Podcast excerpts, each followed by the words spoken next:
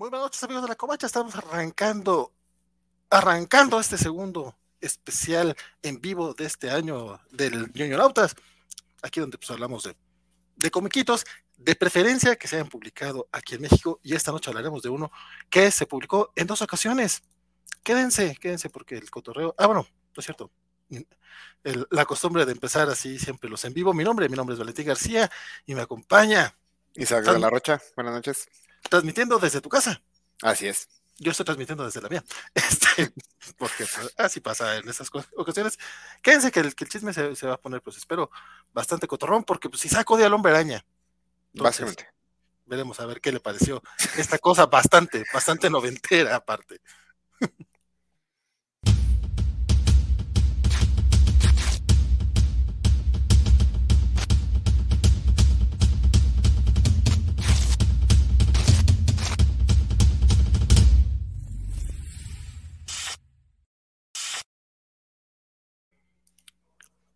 Isaac, ¿cómo, cómo, cómo estás, compadre? Bien, bien, bien. Qué bien. Perdón, se me fue un poquito. Vamos a hablar, vamos a hablar en esta ocasión de eh, Amazing Spider-Man, el regreso de los seis siniestros, que de hecho creo que no existe un tomo tal cual en Estados Unidos y que el que armaron aquí en México es este, o sea, lo hicieron especial para, para de acá de Televisa, o al menos eso, eso me parece porque no pude encontrar una, una versión en inglés. No sé si te pasó a ti algo similar.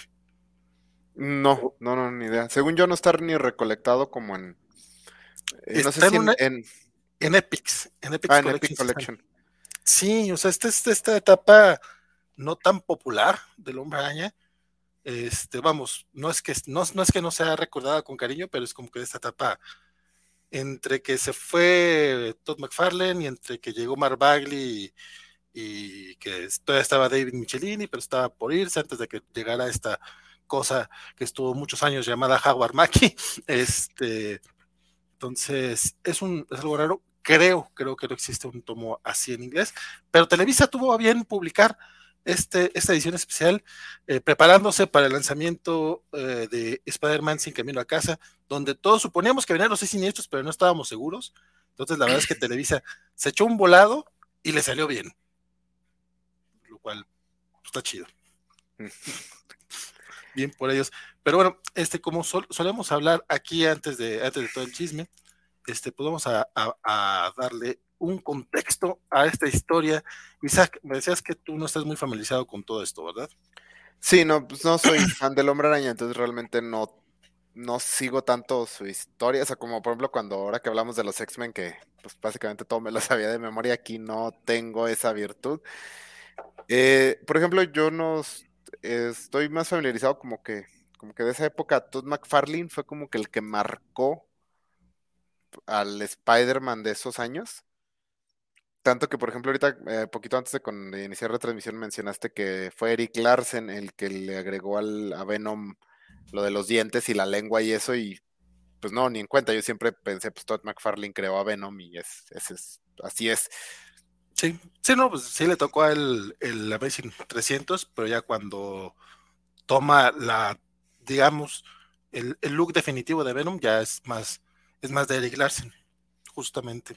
Sí, y de hecho mencionas que esta historia ocurre paralela a que McFarlane está escribiendo su título en solitario, ¿no? De Spider-Man. Así es, este, justamente este cómic sale entre el 91 y el 92, por aquellos años previos a la diáspora de los, de los artistas este, de que dejaron Marvel civilmente porque pues, eran estrellas y ellos vendían solos, lo cual hay que reconocerles. Tenían razón, o sea, la, empresa se mantuvo con problemas, con historias que no tenían de cabeza, que no eran muy buenos abogados, lo que tú quieras, pero la empresa se mantuvo porque vendían, vendían muy bien. Entonces, pero justamente eh, después del éxito de Venom y todo el, bueno, el éxito que tuvo Todd McFarlane en El Hombre Araña, que le dan su propio título, ya hablamos de él hace ya varios meses aquí en mismo New pueden buscar el episodio que le dedicamos a Tormento, donde a Todd McFarlane no le fue muy bien, que digamos, decían, pues, ¿a, quién le vamos a hablar? O sea, ¿quién va a tomar el título? Este, el título de Amazing Spider-Man, que es pues, uno de los títulos, el título principal de Marvel, aparte, sobre todo en los 90 era el título de Marvel, quien llegara a dibujar al hombre araña tenía que seguir los pasos pues de John Romita, de, Steve Ditko, de, de Ron Friends, de John Romita Jr. también. Vamos, o sea, tenía que ser alguien chingón, ¿no? Tenía que ser alguien que lo mereciera. Y dijeron, pues, ¿quién puede suplir a Todd McFarlane? Bueno, ¿qué tal si lo hablamos? A la versión chafa de Todd McFarlane, básicamente, ¿no? Yo insisto, a mi parecer, Eric Larsen me gusta más que el, dibujo de, de, McFarlane. Sí, sí, sí. Pero es como que la gente en general opina que sí, o sea, que Eric Larsen era como la versión chafa de, todo. Que tú me decías que eh, estás un poco de acuerdo con eso. Estoy bastante de acuerdo con, con esa este, declaración. De hecho, eh, la verdad, el dibujo, me voy a adelantar un poco. El dibujo me parece pésimo. Se me parece muy mal dibujante Eric Larsen. chulada de dibujo. Este, Noventerísimo. Eh, los dibujantes noventeros realmente no son mi tipo, así por regla general pero entiendo mucho del éxito. Por ejemplo, Todd McFarlane era muy buen dibujante. Ahora que leímos Tormento, creo que me llevé una sorpresa de lo bien que dibujaba Todd McFarlane. De hecho, yo dije que la versión ideal de Tormento duraba dos números y no tenía diálogos. Esa era la versión perfecta de Tormento. Eh, por ejemplo, Jim Lee, no me gusta mucho el dibujo de Jim Lee, pero entiendo el atractivo, entiendo lo que hace. En Eric Larsen no veo, no, no sé de dónde tuvo el éxito que tuvo, este, la verdad. Me parece bastante mal dibujante. Creo que es lo, de lo peor que tiene este, este arco. ¿Qué, cuánta agresividad y cuánto poco amor a, nuestro querido Eric Larsen. De hecho, eh, eh, creo que es la primera vez que leo un cómic de Eric Larsen. Tampoco es que tenga muchos, hay que ser muy honestos. No, pues tiene como 300 números de Savage Dragon, es lo único que ha hecho desde que se fue a Image. Eh, también tiene Ant. No te la recomiendo, no te la recomiendo para nada. Sí, también es de, de Image. Este, sí, realmente ha estado poco. Eh, todavía participó un poco en Aquaman a finales de los 90. Eh, primero haciendo algo de dibujo, lo, se quedó solamente escribiendo. Aquaman fue de una manera muy extraña, creo que fue el que sustituyó a Peter David, si no estoy mal. quien sí estaba mal en ese caso era DC Comics, pero bueno, de eso este, no es el tema en esta ocasión. Eric Larsen, la verdad es que como escritor sí deja mucho que desear. A mí sí me gusta como dibujante, me parece un estilo bastante, sí muy noventero, estoy muy de acuerdo, pero, pero sus, sus Spider-Man me parecen bastante espectaculares y a diferencia de los de, a diferencia por ejemplo de Todd McFarlane, que nuevamente por, por mantener el tema del de que si es su copia o no, eh, las, las caras, los rostros humanos de Eric Larsen, por lo menos no están todos achatados y no están todos fallonzones. O sea, eh, eso sí, tiene sí la escuela de, creo que eh, elegí un, mal ejemplo donde vemos un hombre bastante, digo, quienes no están Sí, quien está a través de podcast, eh, puse este splash page en las que está enfrentando a Misterio. Y sí, esa pierna que tiene de manera tan alargada, tan extraña. Pero vamos a ser también muy honestos, siguiendo la escuela de Todd McFarlane, tampoco el, arte de McFarlane era anatómicamente correcto. Creo que era parte del encanto noventera, vamos a decirle así, o sea, que lograban estirar la anatomía, sobre todo en el hombre araña, pero pues, es como, güey, o sea, lo, lo, platicamos este, en, un chat esta semana, que, que, cómo, nos, cómo, cómo, era que nos dejábamos guiar, tan, cómo nos dejábamos engañar por, por los McFarlane, por los Jim Lee, por los Eric Larsen, cuando ya hemos tenido cosas como Neil Adams, Walter Simonson o George Pérez, ¿no? Que eran, que eran espectaculares, pues. Que bueno, o sea, por lo visto McFarlane me parece que era muy buen dibujante. Realmente creo que el gran problema de McFarlane era que era muy mal escritor. Este, creo que de haber seguido su carrera con un buen dibujante, con un buen escritor, hubiera hecho este, buenas cosas. Porque en Spawn, por ejemplo, mucho de lo que limita a Spawn es cómo escribe Todd McFarlane, es el que le gusta poner todo, todo, todo, el diálogo en una sola página así de madrazo. Y la, esta como fijación con las splash page que tenían muchos de los dibujantes de aquel tiempo, o sea que también era lo que me parecer limitaba mucho a Jim Lee y que en ese punto los como que los editores nadie se animaba a decirles no. No, no, no, a ver, ¿qué es esto? ¿Qué es esto? Y ni los escritores, o sea, todos sabemos que para este punto, pues estos dibujantes básicamente eran los que dirigían los títulos sin importar quién los escribiera. Sí, aunque hay, algo que ah, también me voy a adelantar un poquito, pero ah, el, el, caso de los splash pages en este, en este arco del regreso de los seis siniestros es realmente una un homenaje a la primera aparición de los seis siniestros, porque algo de lo que me enteré esta semana, yo, cuando leí este cómic eh, tenía 12 años, 10 años, una cosa así por el estilo. Eh, no sabía que era la segunda aparición y así duré como 40 años, o de que no, como que nunca había caído en cuenta que se llama El regreso de los seis siniestros. No, pues dijo, pues es un regreso, pero no sabía que era el primer regreso de los seis siniestros. Ah, ok. De hecho, a finales de los 90 creo que John Byrne hizo otro, otro que se llamaba ah, El regreso de los seis siniestros. ¿No habían vuelto a aparecer desde su primera aparición los seis siniestros? Y son bastantes años, ¿no? Son como 20 años de diferencia. O 30, no sé, es que en la primera aparición de los seis siniestros, no, como 30, porque la primera aparición es en el primer anual de El Hombre Araña. Esta edición que trajo Televisa, la verdad es que no he podido tenerla en físico, lamentablemente no la he visto todavía aquí en Durango. Entonces, eh, pues sí, eh, sí le quiero echar el ojo para ver cómo está eh, los acabados y la calidad del, del, tomo. Pero en cuanto a la selección de títulos, si en serio no se basaron en ninguno gringo, mis respetos completamente, porque incluyen el The Amazing Spider-Man Annual número uno, que de, por Stanley y Steve Ditko. O sea, la, primera vez que aparecieron los, seis siniestros, los dibujó Steve Ditko. No volvieron a aparecer juntos hasta Eric Larsen. 30 años de diferencia porque el primero es del 62-63 y este es del 91-92. Así para que le echen un, una, medición. así la verdad es que sí fue bastante. Y te digo, era una era un callback a la primera aparición porque justamente eh, algo que hicieron bien bonito en, en, aquellos tiempos este, era que cada, cada enfrentamiento que tuvo Spidey con los seis siniestros era aparecía una, bonita splash page que me imagino en aquel tiempo no era tan común. O sea, sí, eh, incluso estoy buscando ahorita las imágenes para, para mostrárselas. Este.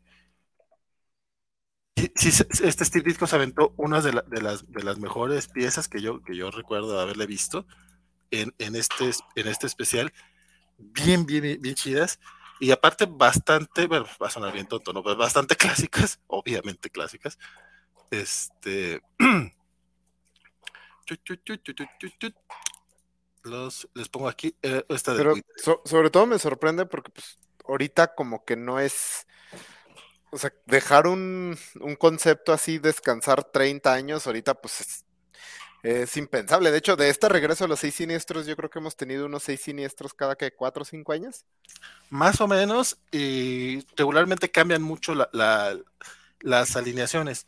En, ese seis siniestros que te menciono de John Byrne, creo que era John Byrne, pero lo que sí es que era al final, finales de los 90, probablemente era Howard Mackie, este, incluían incluso a Venom. O sea, sí estaba así como que, güey, ¿qué pedo? Bueno, también cuando con este, primer, con este primer regreso, eh, Venom todavía no era tan popular, o sea, apenas estaba agarrando su popularidad y se notaba que el que querían impulsar era el Hobgoblin, que es el que toma el lugar de, de Craven. Los seis siniestros originales eh, son Doctor Pulpo, el Arenero, y los nombres en español porque así los conocí, el Buitre, Electro, Misterio y Craven, o Craven el cazador, o sea, en ellos seis, pero Craven pues, se muere entre la primera y segunda aparición, entonces, ¿a quién metemos? Ah, pues al Hobgoblin. No, sé qué tan, qué tan distante está esta, esta aparición de la etapa de Roger Stern, donde presentó a Hobgoblin. O sea, para este punto ya se había resuelto el desmadre del Hobgoblin, de quién era y quién no era, y todo el pinche pedo de ese editorial que se armó. Digamos que resolverse, resolverse, lo que sea resolverse, pues vamos a decir que sí. En este momento, este, el Hobgoblin, no recuerdo quién era, pero había hecho un pacto demoníaco, por eso le ves la cara acá toda. Toda Pero, digo, es relativamente cerca de la etapa de Roger Stern. Sí, serán unos seis años, tal vez. Digo, en aquellos tiempos te dice seis años y me pareció toda la eternidad, ¿no? Ahorita te digo seis años y pues es, poquito, hombre. Pues sí, considerando que New X-Men tiene 20 años y este cómic tiene 30, entonces pues sí. Pero, por ejemplo, la diferencia entre el, oye, sí es cierto, o sea, para cuando salió New X-Men, yo pensaba en esta serie de los seis siniestros, se me hacía lejísimos, y eran solo 10 años los que habían pasado, o un poco menos. Y el, salto que dio, el salto cuántico que dieron los cómics en esos 10 años, qué bueno, qué bueno que evolucionaron tantito. Este, al, menos los cómics mainstream de Marvel, Pero bueno, en general, ese es el contexto. O sea, cuando llegan, este, habían pasado 30 años de que no habíamos visto a los seis siniestros en, un cómic. Eh, Eric Larsen estaba tomando las riendas eh, del apartado gráfico después de que se fue Todd McFarlane a, dibujar su propio comiquito. Y David Michelini también estaba como que ya en las últimas. Era ya, tenía buen rato en el título, ¿no? Tenía como unos 30 y 30, 40 números en el título, ¿no? Para este punto. Sí, sí, ya tenía un, ya tenía un buen rato. Este no sé cuánto más se quedó, la verdad, David Michelin. No mucho. O sea, él se quedó. Eh, no te creas, se quedó unos tres años más porque todavía estaba en activo para Maximum Carnage, que creo que fue su último gran evento. Pero sí, Todd McFarlane se acaba de salir porque Todd McFarlane sale en el 229. Este, y este es el 234. El, ah, no, el 329 y este es el 334. Sí, sí, sí. O sea, se, acababa de ir Todd McFarlane. Sí, tenía poco de haberse, de haberse ido a hacer su propio cómic. Y este Eric Larsen se queda hasta el 350. Mm. No se quedó mucho. Era poquito. Pues es que se fueron a fundar Image, compadre. O sea, no se podían quedar tanto. Y justamente en, este, en este tiempo, de, entre el 330 y 350, hay un comic filler de Mark Bagley. Mark Bagley hace un cómic poquito después de los seis siniestros, donde aparece Cletus Cassidy, la primera aparición de Cletus Cassidy, y a Larsen nunca le toca dibujar nada de Carnage. Aunque, aunque dentro de su etapa sí, sí sale ahí un, una pequeña presión, no le tocó dibujarla a él. Eh, nomás un dato curioso. Y ya, bueno, vamos a platicar acerca del cómic porque la verdad eh, tiene, sus, tiene sus detalles. Les decía yo, al menos en mi, en mi experiencia, este fue un cómic que yo leí en novedades cuando salió, o sea, estos de los que compró mi hermano y me tocó a mí leerlo como en, eh, de segunda vuelta, así de segunda mano, ¿no? Así como que ya lo leyó él y ya me tocaba a mí. Pero esto, estos yo los leía y los releía. La verdad es que para mí sí, cuando vi que lo iba a publicar Televisa dije, a huevo, yo quiero hablar de este cómic. O sea, para empezar quiero visitarlo nuevamente para ver qué, me parece. Obviamente la historia no tiene ni pies ni cabeza y, y tiene más de, una, de, un, momento que digo, güey, ¿por qué hicieron esto? está bien pendejo. Pero eh, no, la, la, lo de la cocaína. Bueno, ahorita vamos a hablar de la cocaína. estaba muy de moda la cocaína en aquel tiempo, o sea. me parece una, buena razón como para, mira, por esto vamos a hacer, son adictos, no los de la cocaína, ahora vamos a ser mejores adictos. El plan del doctor Pulpo está cañón. Todavía me sigo, llevo como dos días riéndome por eso, pero ahorita lo hablamos. ok.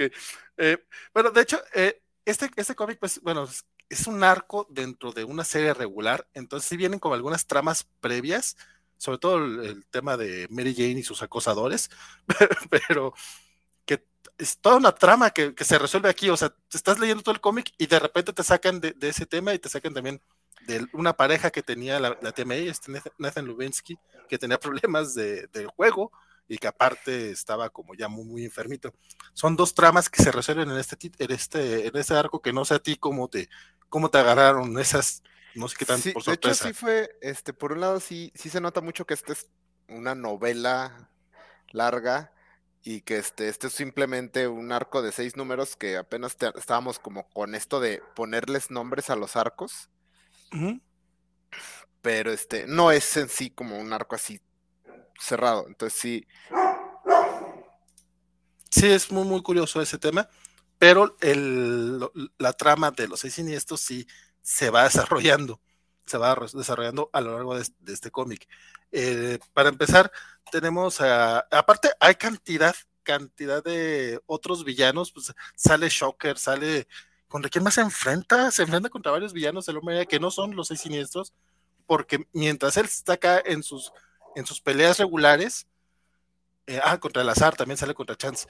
Eh, mientras él está en sus peleas regulares, vemos al Doctor Pulpo que va eh, reuniendo al equipo. va por Electro, va por el buitre, incluso tiene que convencer al arenero que en aquel tiempo se estaba reformándose como se ha estado reformando desde entonces. Todas las historias donde aparece está reformando.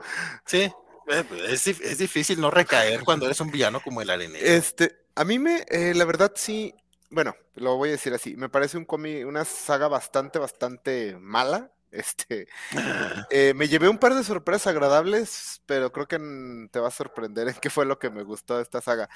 Eh, pero me sorprendió lo poco espectacular que es todo. O sea, este es el regreso de los seis siniestros. 30 años sin que aparezcan. Y es, no es una pelea nada épica, nada emocionante. No le cuesta nada ganar esta batalla. Es, un día más en la oficina para Spider-Man, todo este desmadre. Eh, sí, sí, eso sí me sorprendió como mucho. O sea, yo pensé que iba a ser como así una batalla encarnizada, difícil, que le sufriera, que tuviera consecuencias. Y no, no, no, no, no. No pasa absolutamente nada. Los seis siniestros están juntos durante un número y ya, es todo lo que pasa. Entonces eso, me sorprendió mucho, no, dije, ok, esta es la saga del regreso de los seis siniestros, pues con razón se devaluó tanto la marca. bueno, si te estoy diciendo que la primera, la primera aparición tardaron 30 años en, en, tener una nueva.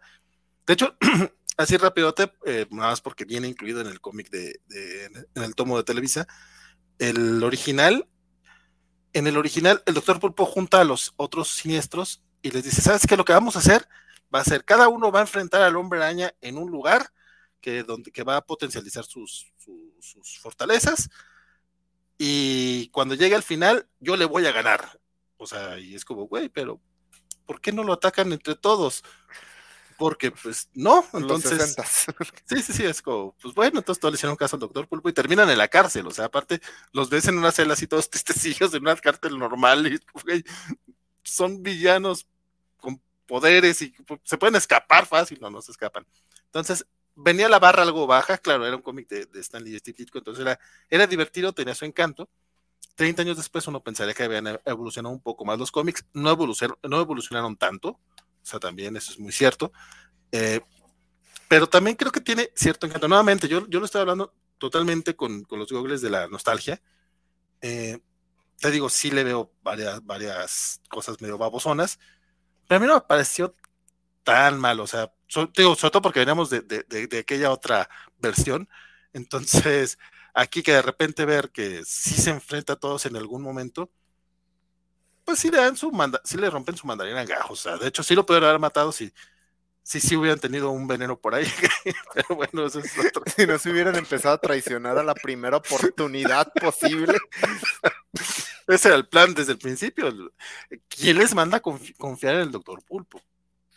No, pero sí, o sea, tío, sí me sorprendió eso porque, bueno, tengo, tengo entendido que teníamos poco en este punto de haber empezado con esto de los arcos argumentales así etiquetados, digamos. O sea, porque sí dice el regreso de los siniestros, parte 1, parte 2. Y según yo, esto empezó a finales de los 80 principios de los 90 eh, si no me equivoco.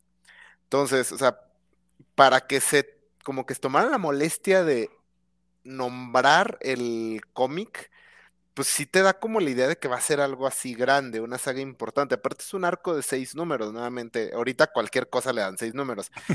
Pero en aquel tiempo no, era algo así. Y realmente el, en sí, lo de los seis siniestros ocupa dos números. Que lo demás es como, pues, juntar a la pandilla.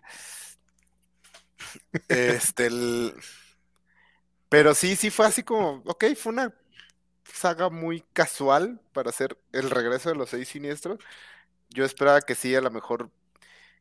Eh, creo que esto a lo mejor solo por el hecho de usar los seis siniestros acabó convirtiéndose como en algo más importante, pero siento que David, para David Michelin no fue una historia nada importante. Fue no sé en qué acabó su etapa, pero ciertamente viene poco después de lo de Venom y así, entonces como que, eh, pues algo para pasar el tiempo, pues que le pegue a algunos de sus villanos clásicos y ya a ver qué se me ocurre después. No, incluso pues, tenemos este tema de que realmente no es un tomo que, o sea, a pesar de estar en, seis partes, en ser de seis capítulos, eh, no tenemos un tomo tal cual, o no, o no es algo que se, se reimprima cada rato como el guantelete del infinito, que si vamos a hablar de algo malo y que se reimprime a cada rato, mira, esa chingadera se reimprime y se reimprime, ¿no? Y el regreso a los siniestros, neta, creo que no tiene eh, muchas reimpresiones, si es que tiene.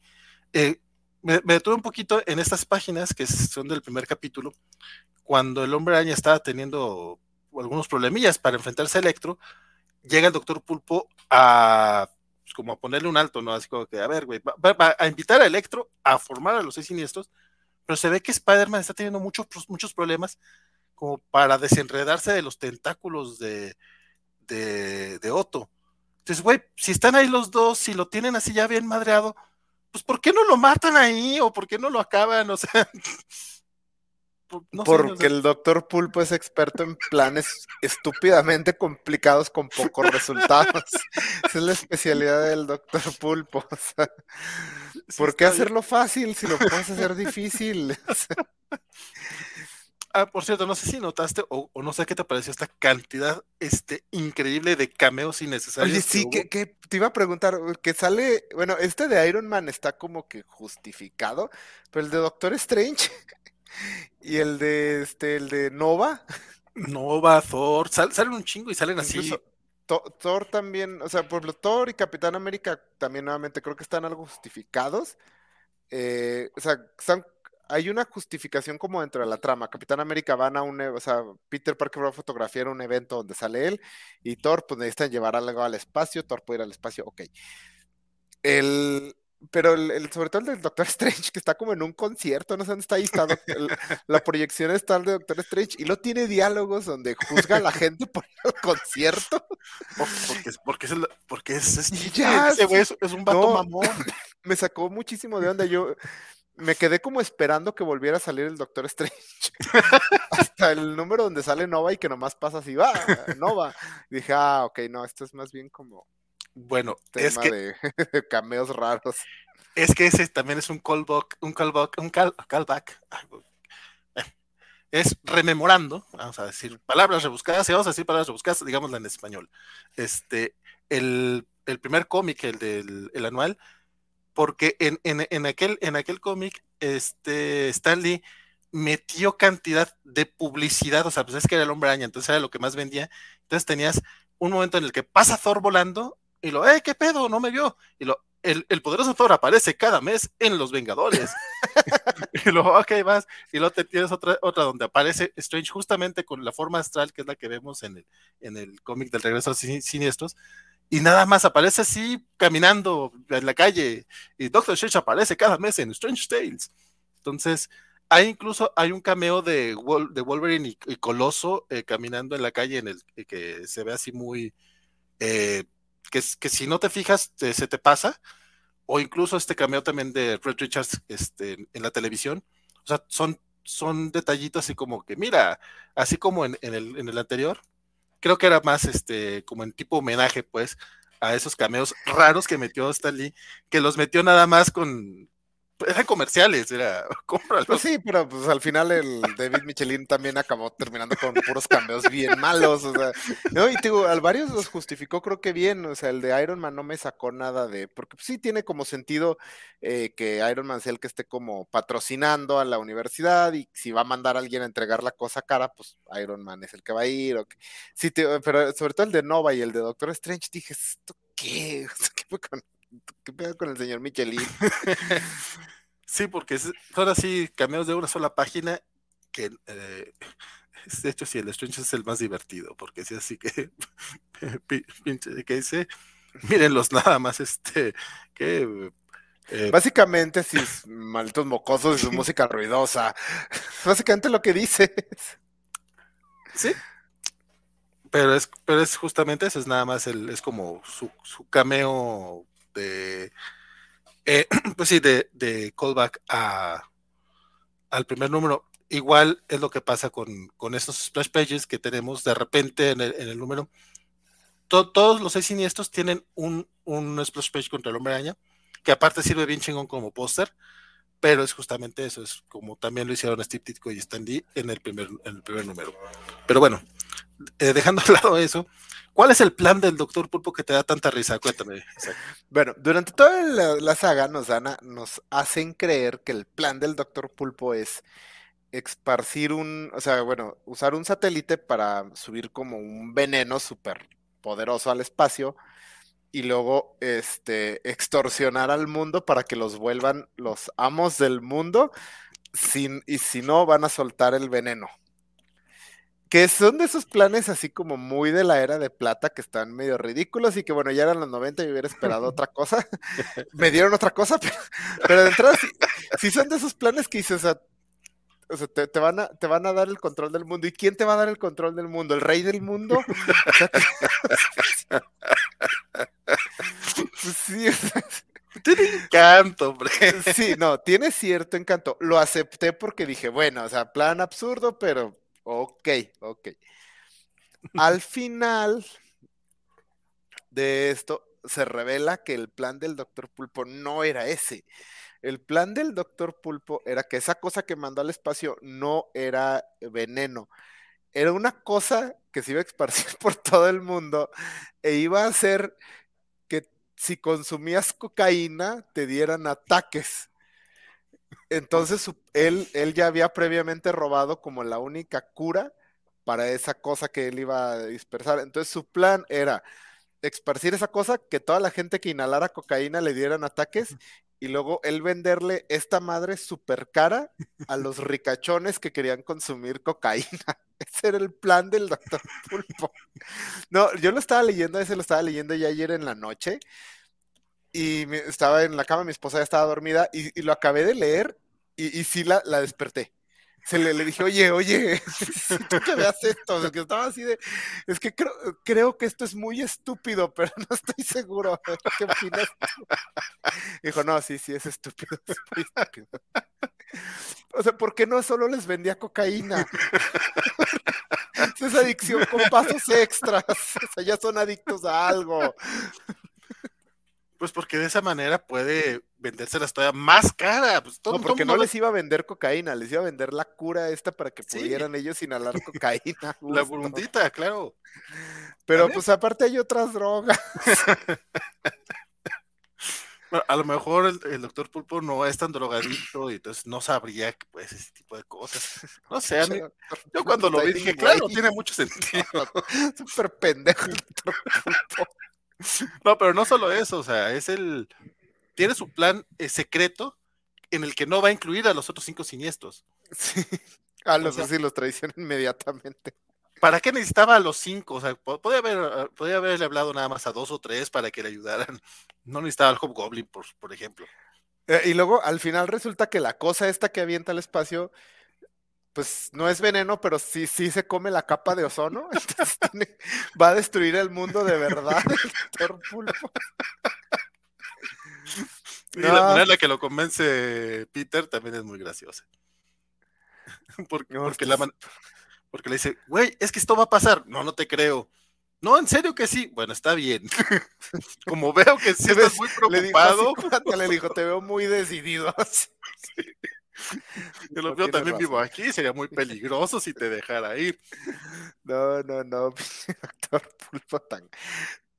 Oh, este, fíjate que la, o sea, las aventuras superheroicas me estaban pareciendo como adecuadas, estaban divertidas. Este, creo que el final fue lo que se me hizo lo más chafa de toda la parte superheroica de este cómic. Pero me estaban pareciendo bien, los enfrentamientos con los villanos independientes estaban divertidos eh, cómo los iba juntando. De hecho, creo que te iba creando como cierta expectativa, eh, que al final pues estuvo bien chava, pero bueno, te iba creando cierta expectativa. Este, a mí siempre me ha gustado mucho el Hobgoblin, como diseño y así, se me hace como un villano que se ve muy chido. De hecho, me gusta más que el diseño del Goblin. de, Green Goblin, este, pero entonces dije, ah, pues va a salir, qué chido. Al final fue así una tontería, pero bueno, es el único que realmente intenta matar al hombre araña. es como se, que es como se dan cuenta que, lo, que el doctor Pulpo los, los, este, estaba traicionando. Pinches villanos, o sea, tan acostumbrados a nomás estar siendo ese güeyes que cuando uno lo trata de matar, es como, ah, cabrón, se salió del plan. O sea, porque el doctor Pulpo en ningún momento consideró que lo intentaran matar Porque, o sea, vemos cuando Hobgoblin se roba el veneno y yo dije, no, pues va a traicionar al doctor Pulpo. Pero lo que quería era como, no, pues tenemos super veneno, pues se lo aviento al héroe y ya. o sea, chico, Golovin que sí piensa.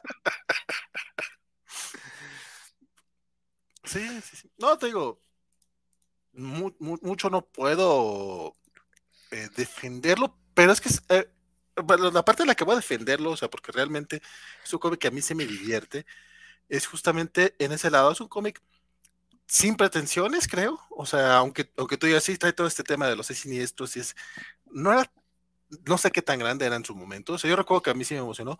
Acá nos, nos, dan, nos, dan una muy buena, un buen apunte. Alejandro Acevedo nos recuerda que este arco sirve de base para crear este Revenge of the Sinister Six, que es mejor, que es cuando, cuando los cinco siniestros van a vengarse del Doctor Pulpo. Sí, sí, es cierto. O sea, también tiene, sí tiene su secuela y a mí también me gusta ese, pero nuevamente a mí me gustan todos estos cómics porque son con los que, son con los que yo empecé a leer cómics. Uh, hay que recordar que en aquellos tiempos solamente había el hombre araña, o sea, no te vendían más cómics, bueno, sí estaban los del hombre araña presente y podemos leer los fantásticos de Barn, pero este, yo soy fan del hombre araña por esa etapa de novedades, entonces me divierte mucho y en esta relectura dije, ¿qué le voy a encontrar?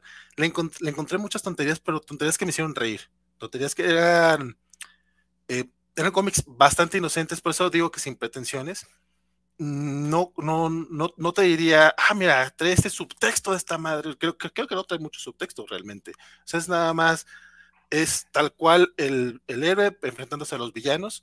Y creo que, que por eso eh, tiene, tiene cierta gracia. Y aparte, el arte de Eric Larsen, a mí particularmente sí me gusta, se me hace espectacular en el, en el, en el aspecto noventero si acaso lo que sí, lo que sí tengo que decir que, que no, me, no, me, termina de gustar, dejar si encuentro por aquí el, eh, a, a, alguna imagen al respecto.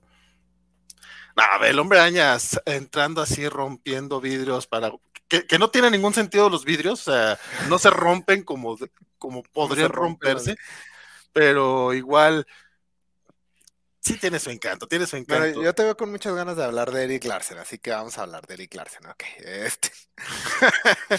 eh, Eric Larsen, el poder de misterio que de, de, alguna manera logra que la gente vea otra cosa. Que no, ¿De dónde sacó ese poder? No sé. ¿Y por qué no lo vuelve a usar? Sí. en general, o sea, porque el poder de misterio era básicamente una película cara, ese era su poder. Este, Eric Larsen es eh, dibuja algunas páginas muy chidas. Por ejemplo, la, la, página, la primera vez que aparece el Hobgoblin, cuando llega el Dr. Pulpo a reclutarlo, esa página me gusta mucho, creo que tiene mucho detalle. Ahí es donde ves si dices, ah, si este es el heredero de Todd McFarlane. Eh, luego se nota que pierde el interés bien cabrón cuando no es un splash page. O sea, de repente sus monos se ven así, che rayones. Hay una página horrible de Spider-Man peleando con, con Electro que, que nace así como rayos, está horrible esa pinche página. Este, pero tiene muchas cosas es que me molestan mucho de dibujantes. Eh, se ve que odia los fondos con una pasión tremenda. o sea, porque no dibuja casi ni un fondo. y por lo mismo, este, eh, todo, lo, todo, lo, todo lo hace como en close-ups. Todo es muy, muy de cerca. Y eso no le ayuda nada a un superhéroe como Spider-Man este, que todo es acerca como de este dinamismo, de cómo salta, cómo se mueve, todo, y todo lo dibuja así, pues, o sea, ¿cuántos fotos? Pero ve, ve, ese Kimpin está imponente, está bien perro. Bueno, me gusta más el Kimpin de Salvo Sema, pero ese es otro tema. Pero es que, o sea, to, to, todos los fondos los quita. okay, y otra cosa, ¿qué pedo con las caras de bebés? ¿Por qué todos tienen cara de bebés? Todos los personajes tienen cara de bebés. Les ves caras de. Bueno, todos, todos. Todos. Peter Parker. Hay una escena. Hacen donde dogface. Hay... Hacen dogface. No, hay una escena donde eh, eh, el público está. Está muy feo. Donde van a lo de Capitán América y que, que están en el público y dicen, ah, mira, Spider-Man sí es cool, que no sé qué. Y luego una, una chava dice, ah, a mí me parece bastante sexy. Y yo así como que niña, tienes como cinco años, ¿qué, qué verga estás diciendo que está sexy? Pero es que todos les dibuja una cara así de, ay, ¿cómo dibuja Mary Jane también? Eso es lo que iba a decir, o sea, sí se pasaba de lanza con, con, con las femeninas, con las figuras femeninas, porque si todas parecían, este, que estaban trabajando en Sullivan, o sea, con, con, todo respeto para, para, la gente que trabaja en Sullivan, o sea, sí, parecen sexos servidores o servidoras, no sé, no sé porque también de repente no, no me queda muy claro, pero, ay, güey, eh, fuera de eso, o sea, que, que también, vamos a decirlo, era muy, muy de, de alguien de 12 años, obviamente eso me gustaba, de mocoso, era como, oh, no, mira esa Mary Jane, pero, pero chécate, este, ¿qué, ¿qué, pero le pones a este hombre araña? O sea, claro, era, era pinopero, pero pues así eran la mayoría de los, de los noventeros. Sí, pero el, por ejemplo, eso de que todo está así en close-ups, sí afecta luego un chingo la narrativa, porque las peleas, las de estas, no, nunca tienes una idea de dónde están o dónde están con respecto a los demás o así. Por ejemplo, hay una escena que me dio muchísima risa donde van al laboratorio a quitarle algo a uno del, a un científico. Mm. Y, y le, como que lo hipnotizan. Entonces, el científico este, les va a dar la cosa esa. Y luego llega alguien y les dice, este. O sea, todo, todo está así, las caras de los seis siniestros, las caras del científico, y por lo que entiendo por viñetas, de, por diálogos que vienen de fuera de las viñetas, entra alguien al, laboratorio y fuera completamente de imagen, corre hacia ellos y les quita la cosa de las manos. O sea, tan, tanta aberración tenía este Eric Larsen a dibujar fondos que no quiso dibujar la escena donde el científico se las arregla para correr enfrente de los seis siniestros y quitarle la cosa que quería. Oye, pero, pero, por ejemplo, Ok, va. Uno de los tiros que tenía McFarlane, muy, muy curioso, eran estas viñetas verticales que ocupaban toda la página. Pero justamente contra el buitre funciona muy bien. Que es el, cómic que hemos estado viendo ahorita en video. Si nos están escuchando luego esto a través de podcast, pues este, chequenlo. Y justamente la caída de, de, de Nathan, este, sí se ve bien pinches peligroso, aunque no, aunque no sepas que, de, qué, de qué tan alto está este, Porque cayendo. dibuja los fondos. Pues, pero todas se ve que está cayendo bien cabrón, o sea, sí, sí te quedas como, güey, este vato se va a morir. y de alguna manera logran salva al buitre con una nave eh, voladora. Pero el buitre ya vuela. el, el buitre ya vuela, y de todas maneras no ¿cómo, se escapa de los otros helicópteros? O sea, nada más se metieron en problemas los dos, creo yo. Aún así, te digo, sí, eh, sí, me queda el, gustito de que pues, está bastante divertidito. Este. Si acaso lo, que le veo, lo que le veo de malo para, para reseñarlo en ñoñonautas es que realmente no podemos darle, no podemos sacar tanta carnita al cómic. O sea, no, no hay manera, creo que no hay algo de más que analizarle, salvo las críticas que, esto, nuevamente, yo creo que va a ser subjetivo lo, del, tema de Rick Larsen. Sí, no le gustan los fondos, sí es muy pinopero, pero pues tiene su encanto. Fíjate que para mí que no soy fan del Hombre Araña, y específicamente, bueno, más bien no, no, soy, no soy fan de Peter Parker siempre lo he dicho y este me gustó mucho la caracterización de Peter Parker aquí. Me gusta mucho este Peter Parker. Y creo que nunca me lo había topado a este, esta versión del personaje. Y eso fue la gran sorpresa que me llevé de estos números. O sea, dije, oh, es como que un buen personaje aquí. O sea, Este, me gusta mucho cómo David Michelin, Michelin, Michelin, bueno, como se diga, este, me gusta mucho cómo escribe a Peter Parker, eso fue una, una como grata sorpresa para mí.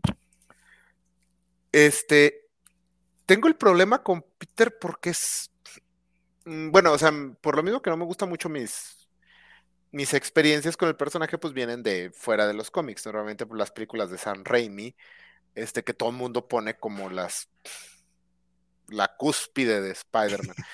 y por ejemplo, en las películas de Sam Raimi, eh, Peter Parker es un santo.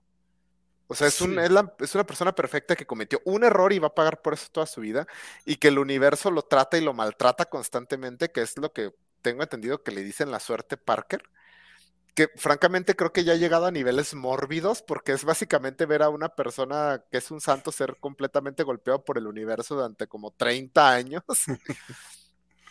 este, Aquí me gusta que Peter Parker es como una persona. O sea, por ejemplo, me gusta mucho la pequeña esta subtrama de que siente celos de que como que ya nadie se emociona por ver a Spider-Man, porque como que siempre anda cuidando su barrio y ya todos, ay, sí, Spider-Man, ahí estás, deja, eh, has empezado, déjalo ahí donde tú quieras. Y se me hace como una subtrama muy chida, porque siente envidia de esto, pero tampoco lo llevan a un punto donde tenga que aprender su lección y cometa un error fatal por, por esta envidia que siente. No, simplemente pues él hace un trabajo del que se siente como orgulloso y nadie se lo valora y al final tiene su momento donde la gente como que sí le reconoce y le aplauden y ya se siente chido y ya se me hizo como un pequeño arquito, dura como dos números esa subtrama, como muy chido, muy... Mm, pues que le da como bastante vida al personaje a mi parecer. Eh, me gusta que, por ejemplo, tiene ese momento donde se enoja con Mary Jane y le habla feo.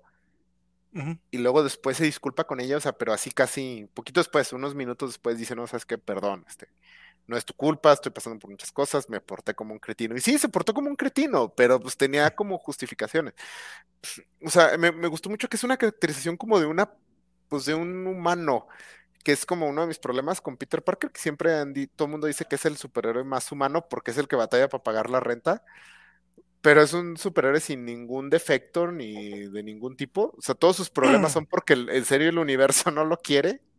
Oh, entonces por eso estás emocionado por lo de si vamos a hacer un, un, mes del hombre araña. Sí, tal, tal vez esta es la caracterización real del hombre araña y Sam Raimi la cagó. Sí, no, fíjate que, bueno, no, no, tuve chance todavía de ver el, especial que dedicaron ayer Spider Games, Bernardo Ortega y Jorge González a los, al, al hombre araña fílmico, pero justamente sí creo que Sam Raimi logró capturar cierta esencia del hombre araña. Em, me gusta, a mí sí me gusta su, su Spider-Man, pero sí le falta. Pues le falta crecerlo. Lo que pasa es que creo que estamos viendo un, un hombre araña adolescente y aparte un adolescente bastante este, encumbrado a lo mejor en, en ser buena persona, eh, que es lo que creo que es la parte que me gusta del de Tom Holland, que es un, que es un adolescente con muchas fallas, que, que la caga seguido y que aparte, pues yo lo veo más humanos. O sea, a mí, yo, por eso, eh, a mí sí me gusta mucho el, el Spidey de Tom Holland, pero yo crecí leyendo justamente a este hombre araña, el que te digo, y, y de repente probablemente a David Michelin es el que, no, no, no, le damos tanto crédito como mereciera, sobre todo porque recordamos más a Howard Mackie. Eh, pero, pero sí, sí es un, pues es que no sé, me, acaba de sacar de base, como, como, como esta vez no nos pusimos de acuerdo a ver de qué vamos a decir. No sabía que te había sorprendido, eso es que para mí este es el hombre araña de siempre. Me saca un poquito de onda que, que, que, que no, no, no, no lo conocieras, pues. es, es, es un es el, el, el Peter Parker que estaba casado, que que ya no estaba con, May y que de todas maneras se preocupaba por ella, era bastante chingón. Aparte tenemos a una May, no lo, no lo logramos ver en, esto, en estos números, pero a pesar de que era la viejita frágil de, Stan Lee, que como me, da hueva, digo, con todo lo que puedo querer los cómics de, Stan, del hombre, del hombre araña, o sea, la verdad es que toda la trama de la tía May siempre me dio mucha flojera, no, no te creas, en, el, en el cómic este, en el, en el, anual este que, que, que de, de, los asesinos está muy divertido. Porque la, captura el doctor Pulpo, la, la capturan a ella, y a Betty Brandt, pero jamás se entera que está capturada por el doctor Pulpo y dice, ay, qué persona tan elegante, uy, es todo un caballero, y lo Betty, pero señora, estamos en peligro, no, velo, que, que fue en serio. sí, es muy tierna ese, ese, esa, Ok, perdón por hablar mal de, los diálogos de Stanley, que la verdad sí tienen su encanto. Pero sí de repente me da hueva que siempre estaba enferma y siempre era como, ay, güey, tienes que pensar en ellos siempre. O sea, también por eso me agrada que hayan rejuvenecido a la tía May poco a poco. Pero en, en, esta época, a finales de los 80, inicios de los 90, tenemos a una May que, como ya no estaba Peter en casa, eh, rentaba los cuartos de, de, su casa, o sea, tenía una casa de huéspedes y la veías tratando de sobresalir por ella misma. O sea, no era esta señora que estaba esperando que, que le resolvieran las cosas o cobrar su cheque de, de viejita o no sé qué. me imagino que eh, la pensión que le dejó Ben Parker o no sé, de, algo vivía, ¿no? Me imagino. Pero no estaba esperando que Peter le, le, llevara dinero, pues ella buscaba la manera de estar trabajando y de estar activa. Incluso aquí la vemos con interés romántico que, se le muere en este número, pero igual, y la vemos también sufrir, o sea, es ese momento en el que en el que ese güey es que yo quisiera que, o sea, que quisiera que se muriera ya para que dejara de sufrir, es también un momento muy bonito. O sea, así hace como que, güey, pues es que sí, sí la entiendes. Dice, tenemos acá, uy, ¿qué pasó? Comentario de Humberto Ramos, que dice, nomás porque estoy a punto de sentarme a la final de fútbol, porque si no, me pone a debatirles porque están equivocados al respecto de Peter Parker, que es el mejor superhéroe de todos los universos yo lo estoy defendiendo, Humberto. Mira, traigo mi playerita de, toda la cosa. Nada más que el acá, eh, mi estimado, no le gusta el hombre de Sam Raimi. Lo entiendo, entiendo por qué, pero es que le falta leer más del hombre araña y justamente eso es lo que vamos a. Ahora, para los 60 años de, del hombre araña, vamos a corregir eso y lo voy a poner a leer más cómics de él, vas a ver. y es que, bueno, tío, o sea, no, mi experiencia mucha ha sido muchos malos cómics del Hombre Araña, que la verdad, pues la saga del clon fueron mis primeras experiencias con el Hombre Araña y así. Entonces, sí. Eh, también me gusta, por ejemplo, que aquí el. Bueno, o sea, me gusta esta personalidad de Parker que es más. Con más fallas, no es un cretino, pero sí tiene como sus toques de mamoncillo. Me gusta que no es un fracasado, o sea, que la vida no lo tiene con la bota en el cuello, que es como también por estadísticas, 9 de cada 10 cómics del hombre araña que tú agarres, eh, el güey va a estar así en la calle, que no puede pagar la renta. Que O sea, me gusta eso que tiene este, su trabajo como asistente en la Universidad de Nueva York, que es una universidad que va a lanzar un satélite al espacio, así que supongo que es una de las universidades más importantes del mundo. Como, como asistente de ciencias y sigue teniendo su trabajo como reportero. O sea, se ve que le va más o menos. Mary Jane, por ejemplo, es es famosa, pero es una actriz de telenovelas, que en Estados Unidos no es lo mismo ser actriz de telenovelas que aquí. es como ser actriz de bajo nivel. Entonces, pues les va como bien, pero también no cometen el error, por ejemplo, que hizo Dan Slott, de que lo vuelven, lo vuelve multimillonario, que, creo que también ya es irte hasta el otro lado. Ah, esto me encanta. Bueno, lo que pasa es que la, manera en que lo lleva a ser multimillonario es a través de Otto. Y toda la parte superior de Spider-Man está bien chingona. Sí, pero o sea, bueno, eso está chido como dentro del contexto de Otto, pero todavía lo deja millonario buen rato y luego lo regresa a dormir en el sillón de sus cuates. Está como bien extraño lo que hizo Dan Slot. Este, pero, Slot no lo lleva a, dormir, ¿o sí? Eso no lo tocó a él, ¿no? Es Dan Slot el que le quita la fortuna. Tengo que releerme esos. Porque a mí toda, parte, bueno, la, última etapa de Dan Slot no fue mi favorita, pero después de nueve años, la verdad es que tampoco, tampoco la reprocho mucho. Entonces, me, me gusta eso, me gusta que se enfocan en el lado de científico de Peter. Y algo que me gustó es que aquí ser Spider-Man es como un hobby que requiere mucho tiempo.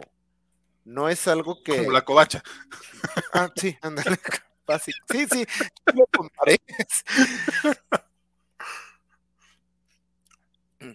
que, es, que también es algo que como que en muchas versiones de Spider-Man me cansa, que es que ser Spider-Man significa este, que, le, que le arruina la vida, que no puede hacer nada más, que ser Spider-Man es lo único que va a tener y de hecho en la, pues en la 2 es donde tiene que elegir entre ser feliz y ser Spider-Man. Y aquí no, aquí es como un hobby que sí requiere tiempo y incluye su nivel de riesgo y todo, pero, o sea, no es así como la cosa que, eh, que es eso o todo lo demás. Porque incluso más poco, poco después de esta historia, unos tres años después, es cuando Spider-Man deja la identidad de Peter Parker para ser nada más Spider-Man, ¿no?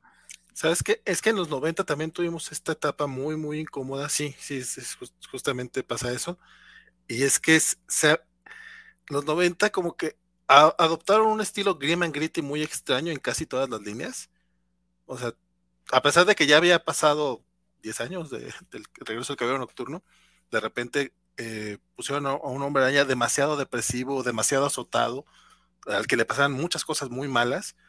Y es esa, a pesar de que lo escribía Jean-Marc de Matías, que es de, de mis escritores favoritos, la, línea editorial sí está muy, muy extraña en ese, en ese sentido. O sea, tenemos, era un Spider-Man bastante, pues, bastante negativo. O sea, todo este rollo de cuando, después de que pierde a la hija y de que eh, alrededor de lo del, previo a la saga del clon, creo, está esta etapa muy, muy, muy oscura del personaje. E incluso, o sea, que dura la saga del clon como unos tres años. Cuando regresa Peter, también regresa muy, no regresa a ser ese, ese hombre araña de los 80, 90. Fíjate que yo, creo que sí te gustaría toda la etapa también de, de Roger Stern, creo que sí te, te latería a ti. O sea, porque es, se va perfilando a eso. Todavía no tenía tanta lana, o sea, todavía la batallaba para la renta, pero gran, gran parte del encanto del hombre araña, creo yo, es justamente que no es el hombre araña, es Peter Parker. O sea, ver al hombre araña es un encanto extra, es parte de, del cómic, pero es esta gran telenovela, o bueno, esta cómic novela, novela, este, sí melodramática, muy similar a lo que pasa con los hombres X, pero pues de, un solo personaje, incluso todo este rollo de las distintas novias que podríamos, podríamos hablar y criticar varias cosas al respecto, pero vamos a dejarlo ahí son las relaciones personales. Incluso hay un arco aquí, bueno, hay este detallitos aquí de, un arco más grande que ya no llegaste a, ver, en el que Felicia Hardy, la gata negra, empieza a salir con Flash eh, Thompson para darle celos al hombre, para vengarse del hombre. Le va a romper el corazón a Flash para vengarse de Peter Parker, ¿no? Por haberla dejado. Y es como parte de ese, de, ese chiste, pues, o sea, es, un triángulo amoroso. aparte, un pinche triángulo amoroso que ya a Peter ya no le importaba Felicia en ese momento. Y Felicia estaba ahí toda este, tratando de, hacerse, eh, eh, de romperle el corazón a Flash. Y hay un pequeño momento en el que creo que, ah, no, pues de hecho es en, este arco donde, donde Flash la, rescata y de repente ya es lo contrario, o sea, ay, güey, pues es que este güey sí me quiere y la termina convenciendo, vamos.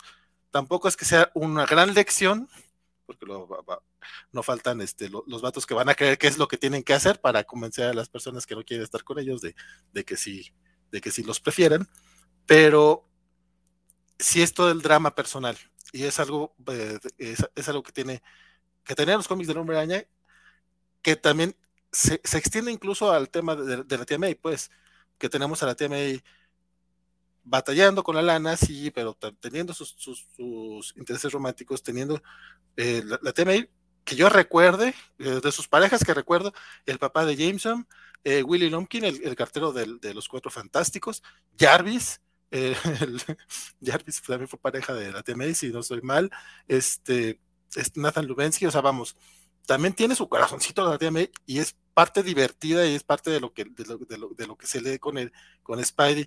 Y cuando se centran solamente en el hombre araña, es que pierde el encanto. Creo que esa es parte de lo que también le, resaltaban mucho al Spider-Man de Sam Raimi. O sea, a lo mejor no, no, te gusta el enfoque que le dan, pero es mucho Peter y es mucho sus relaciones con, los otros personajes, su relación con Harry, su relación con, con Mary Jane, incluso su relación con, con la tía May. Eh, sí, De hecho, es que mi problema en las películas de Sam Raimi es que se me hace ya un poco mórbido, porque es este, sufre un chingo Peter. Eh, pero, o sea, en las películas de Sam Raimi, Peter es un santo que cometió un error y por eso va a pagar toda su vida. Y básicamente al final de las dos acepta que él va a ser Spider-Man a costa de todo, todo lo demás. No va a poder hacer otra cosa más que ser Spider-Man y que su vida se caiga a pedazos. Pero bueno, Mary Jane lo va a creer, a ver cuánto lo aguanta. Este, y es así, o sea, y no me, como que, pues no, no me caí esa, como que esa dinámica. Creo, aquí la dinámica se me hace mucho mejor. Digo, aquí ser Spider-Man es como un hobby, un hobby intenso, pero pues sí es como un hobby de, de él. O sea, claro que hay drama y peligro, por algo leemos estos cómics, pero no es esta dicotomía de ah, abandonar todo por ser Spider-Man y honrar al tío Ben. También, no creo que no mencionan ni una vez al tío Ben en estos seis números, eso me gustó mucho. Tengo que decir que estoy un poquito hasta la madre de tío May, el tío Ben. No recuerdo si lo llegan a mencionar. Según yo no lo dicen ni una vez, ni dicen con un gran poder lleva una gran responsabilidad. Es que tampoco lo dice a cada, rato, aunque sí. díselos a todos los demás aunque, aunque sí suele, eh, lo de recordar es su origen, sí, es, sí era algo muy, común. Sí, sí. Incluso en el anual de, de Stanley Steve sí viene un, retelling del, de la historia, sí. No, sí, eh, pero me sorprendió que los aspectos que me gustaron más fueron justamente los aspectos de telenovela. Me gusta mucho la caracterización de Peter Parker aquí. Me gusta mucho el, el matrimonio entre Peter y Mary Jane. O sea, yo creo que es una relación muy real. O sea, por ejemplo, hasta ese momento donde tienen esta pelea y claramente Peter es, el que está mal, es el que la está regando y Mary Jane dice, bueno, no, pero está pasando por un momento difícil. Bueno, ni modo, o sea, ahorita le voy a decir que perdón y ya para ayudarlo.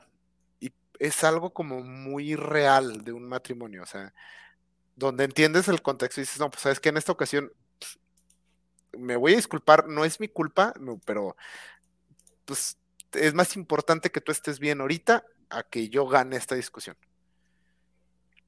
Lo menciona, lo menciona textual Mary Jane, ¿no? Dice que un matrimonio es este, es estira y afloja, básicamente. Entonces sí, o sea, me, me, gustó mucho esa relación.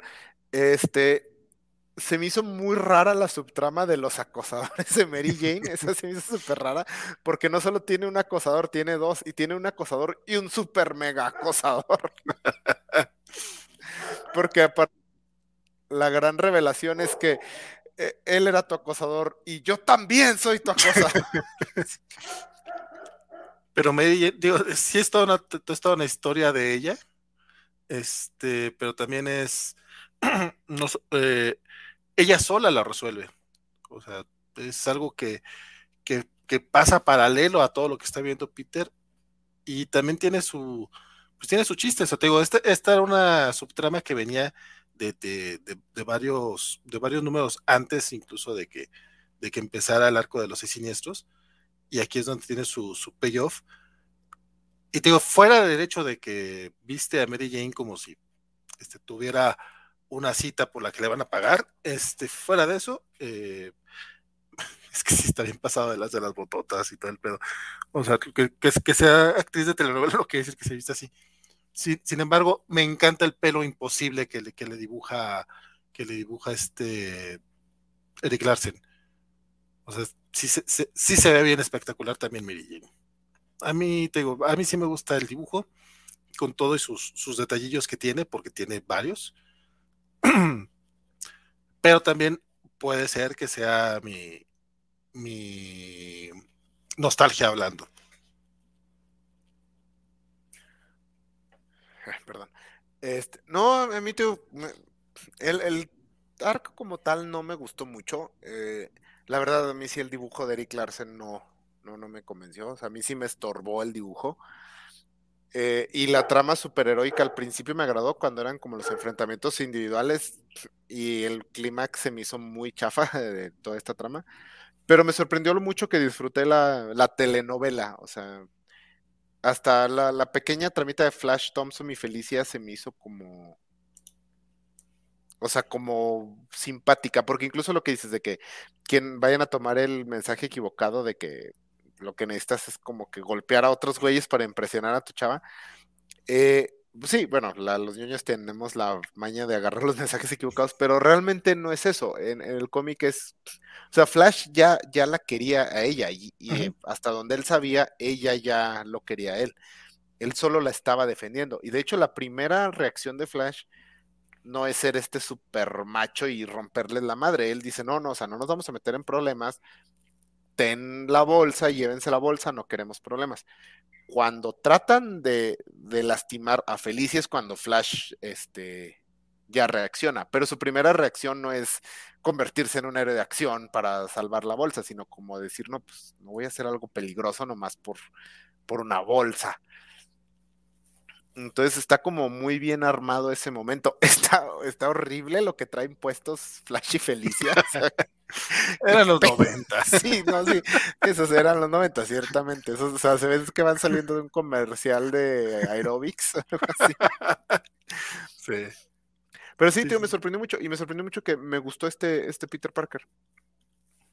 Creo que es lo, lo que me llevo de este arco, que por eso te dije que estoy como emocionado de que leamos muchas historias del hombre araña porque sí me interesa ver a otro Peter Parker que no sea el santo torturado por el universo, que es el que yo he visto en la mayoría de las versiones que me he topado. Mm, ahora tengo la, tengo la dura misión de encontrar un arcos que valga la pena.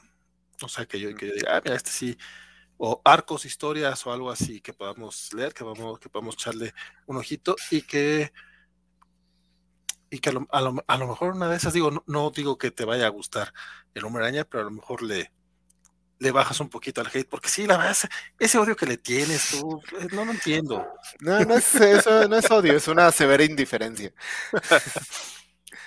pero bueno, Isaac, no sé si quieras comentar algo más acerca de, este cómic, o porque ya tenemos que ir cerrando, no solamente porque, eh, pues, es el, el, programa más corto y eso es bonito, vamos a, vamos a mantenerlo así, de los que tenemos aquí en la covacha, es el que dura regularmente un poco menos, y también porque ya está por empezar la, la final, creo que empezó, de hecho, la, la, final del fútbol. Sí, empezó a las nueve. Entonces, me imagino que también tú tienes que ir a verla, no porque te gusta el fútbol, sino porque hay que convivir con la gente. Aparte, queremos que gane el Atlas. Queremos que gane el pues, Atlas. Que soy amigo de uno de los cuatro fans del Atlas que hay, entonces sí. No, la verdad es que por Rafa sí, sí, tengo muchas ganas de, de, verlo feliz. Quiero que el próximo lunes en, la covacha anime él esté contentote. Si quieres comentar, eh, vamos a leer los, llegaron pocos comentarios, la verdad, pero vamos a, leerlos todos. Dice Mr. Max que, nos pregunta que qué está mejor, el volumen, este volumen o el de Michael Stasinski, que, que, cuál le recomendamos comprar porque ambos están casi al mismo precio. ¿Cuál de Michael Straczynski es el que están vendiendo, compadre? Ah, yo estoy con que es el primero. El, debe traer los primeros 11 números de Straczynski. O sea, lo de lo que hizo con John Romita Jr. y lo de lo de el vampiro este que come Spider-Man. Según yo, ese es el. Morlun. Este, ay, güey. Mira, si son 11 números por 400 pesos, vale la pena el otro. Lo, malo que tiene este tomo es que cuesta 417 pesos y son solo, bueno, son seis números y el doble de del anual, ocho numeritos, a mí se me hace un poco caro, pero pero no estoy seguro cuál es el de Stasinski. Lo malo del de Stasinski es que sí tiene como que una historia a largo plazo y no sé si leer solamente el primer tomo te sea te satisfaga. Y no, no tiene un buen payoff. Pero yo recuerdo que al menos los primeros números a mí sí me gustaron. Y aparte el arte de John Romita Jr. en esos, en esos números estaba bien perro todavía. Yo, yo eh. soy de los que opina que Romita Jr. después como que lo perdimos un poco, pero ahí creo que todavía está. De hecho, creo que está en su mero mole. Sí, sí, estoy de acuerdo. Mm, me dice que suba los podcasts. Eh, ya los de Nautas ya están ahí, están tanto el de los X-Men como el de Hawkeye, salieron desde la semana pasada. Eh, me falta subir, las noticias también ya lo subí me falta subir este, las covacharlas, pero creo que eso se va a subir eh, Elizabeth, igual lo checo, pero vamos a ver cuáles faltan para, para darle, darle galleta. Spider Game nos recuerda que se usaron estos seis siniestros para un juego de Nintendo, el eh, que le gusta mucho, aunque sea malito. Si no estoy mal, es uno de LJN, que la verdad sí, a mí también me divertía, incluso usé la imagen esta semana para, para anunciar este, este podcast, porque es la cara del hombre araña y en los ojos vienen tres y tres de los seis siniestros. Y sí, bien, justamente viene el Hobgoblin. Eh, pinche sudadera tan más bonita, vale. La verdad es que no es una sudadera, esta es una chamarra y abajo traigo una playera. Pero pues, sí está bonita. ¿Qué te digo? ¿Qué, te digo? No es mi pijama, pero podría serlo. Alejandro Acevedo luego usaron los siniestros para un juego de Game Boy que aún me agrada. El juego de Game Boy no te lo manejo, compadre. Se cuya alineación tenía a Venom. Es que Venom empezaba a agarrar famita. Y después de este arco dice que Sandman se, se reforma y uno de los Vengadores y es parte de, es parte de esto. después de la venganza de los siniestros, si no estoy mal. Isaac, Sandman no espera que lo perdones, solo espera que lo entiendas. Nos dice Spider Games. Eh, no nos habla el Revenge of the Sinister Six. Y eh, Romanuel nos dice cameos innecesarios, planes rebuscados, historias que se puedan contar en menos tiempo. Los seis siniestros son el UCM antes del UCM. Y después dicen que, las cosas no las hacen como en los cómics. Están pasándose en los cómics, pero no, pero no les creen. Eh, tal vez el doctor Pulpo se metía su producto antes de hacer sus planes. No, sí, me dio muchísima Burundita, burundita todo lo que da. No, pero, o sea, la verdad, este. O sea, me llevé una grata sorpresa en el tema, digo, de lo mucho que disfruté como toda la novela. Este, y sobre todo la caracterización de Peter Parker, porque como que no, nunca, o sea, el Peter Parker de Tom Holland me gusta. Eh, las películas, o sea, están bien, en general me agradan, la he disfrutado las dos, pero en general todas las películas de Spider-Man las veo y, ya, es como que ah, estuvo bien. Incluso las de Sam Raimi, que entiendo que son como muy buenas películas, entiendo por qué, pero sobre todo el Peter Parker de Sam Raimi no, no conecto con él. Ni, y por ejemplo, Spider-Verse, me encanta Spider-Verse, me hace un peliculón, esa película sí la he visto varias veces. Y el Spider-Man panzón fracasado que sale ahí me gusta mucho, es como mi versión favorita de Peter Parker, creo yo. Pero este, esta me gustó mucho, tío, como que corrige muchos, sobre todo como que corrige muchos de los problemas específicos que tenía con, con Peter. O sea, esta idea de que tiene un trabajo, o sea, no es así un tremendo fracasado, es, es un poquito mamón, un poquito cretino de repente, pero buena persona en general. Y no menciona al tío Ben a cada rato, entonces, este sí, fue para mí una muy grata sorpresa ese, ese aspecto. Sí, fíjate, eh, justo el momento de, el momento este del que le mencionaba a la tía May sobre que, quisiera que se que mataran a Nathan Lubinsky para que dejara de sufrir, la plática que tiene con Peter que Peter básicamente lo que le describe es la eutanasia, le dice, güey, pues que el dejarlo morir es porque lo quieres, o sea, viene del amor. Está bien bonita la, la, escena. Christian Baca nos, nos, dice que sí, que sí, sí vale la pena gastar 400 balos en esto. Si te, gusta, no, si te gusta el arte de Eric Larsen, compadre, y estás consciente que es un cómic eh, bastante inocente, por decirlo de cierta manera, yo sí, o sea, de hecho yo sí lo pienso comprar, pero yo sé que Isaac no, entonces no. Yo sí lo recomendaría, pero con sus, con sus asegúnes. Si te gustan los cómics noventeros, date, date este el comentario de, de, Humberto, que aparte nos decía, nos decía felices fiestas. Luego a ver si lo, a ver si lo, lo, invitamos para un especialito de esos del hombre araña. se nos falta, nos falta superior tía May, espero que no. Y el Atlas es el Spider-Man de la liga. Dios lo odia.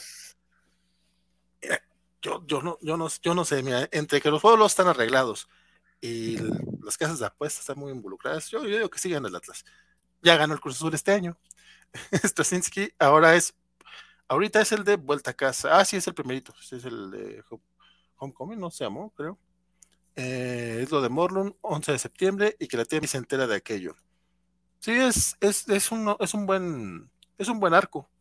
Pero sí te digo, sobre todo lo de Morlun y todo eso, todo lo del tótem arácnido, creo que lo, trata durante, toda su etapa. Y no sé, primero, si Televisa lo va a publicar todo, y segundo, no creo, no recomendaría, eh, no lo recomendaría como etapa pero fuera del cómic del 11 de septiembre, todos los demás sí me gustan. El del 11 de septiembre está muy malo. Había una versión, el doctor Doom llorando. Había una versión del juego para PC, aunque es más estilo clips y RPG. Y Halloween, creo que el mejor argumento con los seis siniestros es hasta el fin del mundo. Hasta los Vengadores no podían con ellos. Ah, de hecho, ese también es el arco de Dan Slot. Sí, ese es un arco poquito antes de lo de Superior Spider-Man. Bueno, poquito antes en tiempo, porque como era tri, salían tres, tres números al mes, eh, Dan Slot tiene chingos y chingos. O se estuvo nueve años y durante gran parte fueron tres números al mes, entonces tiene chingos y chingos y chingos de números Dan Slot. Sí, estuvo como 200, estuvo desde el 600 hasta el 800. Sí, sí, no es muchísimo material de Dan Slot. Pero, pues bueno, creo que es todo ¿Sería? Sí, sería todo por esta ocasión. Este, Isaac, últimos comentarios, redes sociales, algún anuncio parroquial que tengas que hacer, alguna este. promesa que quieras hacer. Digo, no sé si el, próximo jueves vamos a tener ñoñonautas. Eh, no, de hecho este ya es el último ñoñonautas del año. Este, me voy a tomar vacaciones. Eh, regresamos ya en enero para, yo creo que pues, a finales de enero, todavía no sé para qué. Le iba a comentar a Vale que nos deberíamos aventar una de los X-Men de Hickman, pero pues a ver si lo convenzo. Este. ¿Pero de cuántos? ¿De todo? De todo. Ah, te mamás. bueno, ya veremos qué pasa. Pero sí, de momento este es el último Ñonautas del año, entonces que pasen felices fiestas y nos vemos el próximo año. Y este. Pues sí, voy a tomar unas vacaciones de toda la coacha, igual la de la ñoñosfera también regresa hasta, hasta mediados de enero. En redes sociales, pues ya saben que no tengo, pero pues aquí nos estaremos viendo. Perfectísimo, pues muchas gracias, Isaac. Lo, bueno es que dices que regresas, porque me preocuparía que no, si no, luego, como, hacemos ñoñonautas? ¿Qué va a pasar? Este, y muchas gracias a todos los que estuvieron por acá. Este, yo todavía me quedo una semana más en la covacha, pero también sí pretendo eh, tomar descansos en, los cómics de la semana y en noticias, este, vamos avisándole, pero todavía este sábado tenemos especial de Ghostbusters Afterlife eh, y After One Month, porque nos tardamos un ratito, y obviamente tendremos también especial dedicado a Spider-Man sin camino a casa. Todavía no sé si va a ser el mismo 15 de diciembre, pero si no se arma un especial completo, por lo menos, prometo, habrá video reseña eh, de un servidor de esa, de, esa película el mismo miércoles, a menos de que me confirmen la función de prensa, entonces podría ser un poco antes, después hablamos de eso. Eh, eh, y mañana tenemos los cómics de la semana, entonces para que le echen un ojito. ¿Qué pueden, qué, qué, qué pasará con Yoyotas mientras tanto? Pues miren, mientras tanto, echen un ojo a los ya más de 40 episodios que hemos, que hemos este, grabado, Isaac de la Rocha y un servidor. Estamos, tenemos los playlists en Spotify, tenemos playlists en YouTube. Entonces, echen un ojillo, cuéntanos de qué les gustaría que habláramos. El próximo año eh, yo propuse eh, un mes dedicado al hombre araña. Isaac dijo que sí. Entonces, ya veremos de qué, de qué hablamos. Denos sus recomendaciones y aunque después a lo mejor no les hagamos caso, créanme que sí nos sirven para darnos una idea. Y eso es todo en esta ocasión. Gusto, gusto, que nos hayan acompañado. Dice, vale, porfi, sube los podcasts más de Spider-Man. Porque si no, eh, ¿qué escucho mientras trabajo, please? el del hombre araña de ayer eh, le toca al buen Games, creo, pero si no, de todas maneras, si no lo sube, lo subo yo más al rato. Y descansa Isaac, nos vemos el otro año. Eh, Miguel Cortés, aviéntense la crítica al run de Hickman. Por cierto, a mí este tomo me encantó. el tomo del hombre araña, Sí, sí, sí, pues qué chingón. El de Hickman. Mira, de Hickman es, es complicado porque sería todo Ton of X o nada más los X-Men de Hickman. Pero también, está el Ten of, pero también está el Ten of Swords. Todo. Ah, vemos, ya lo vemos, vemos, a ver qué sale. Vemos, vemos, vemos, vemos, vemos, porque Hawksbox merece. Eh, Inferno hasta ahorita merece, pero ya solo queda un número y no sé qué va a pasar. O sea, mañana platicamos del número 13 en los cómics de la semana. Y es todo por esta ocasión. Neonautas, pues ya lo seguiremos. Lo seguimos el próximo año. Mi nombre fue Valentín García. Espero que lo siga haciendo todavía lo que resta del año. Hasta luego. Nos vemos.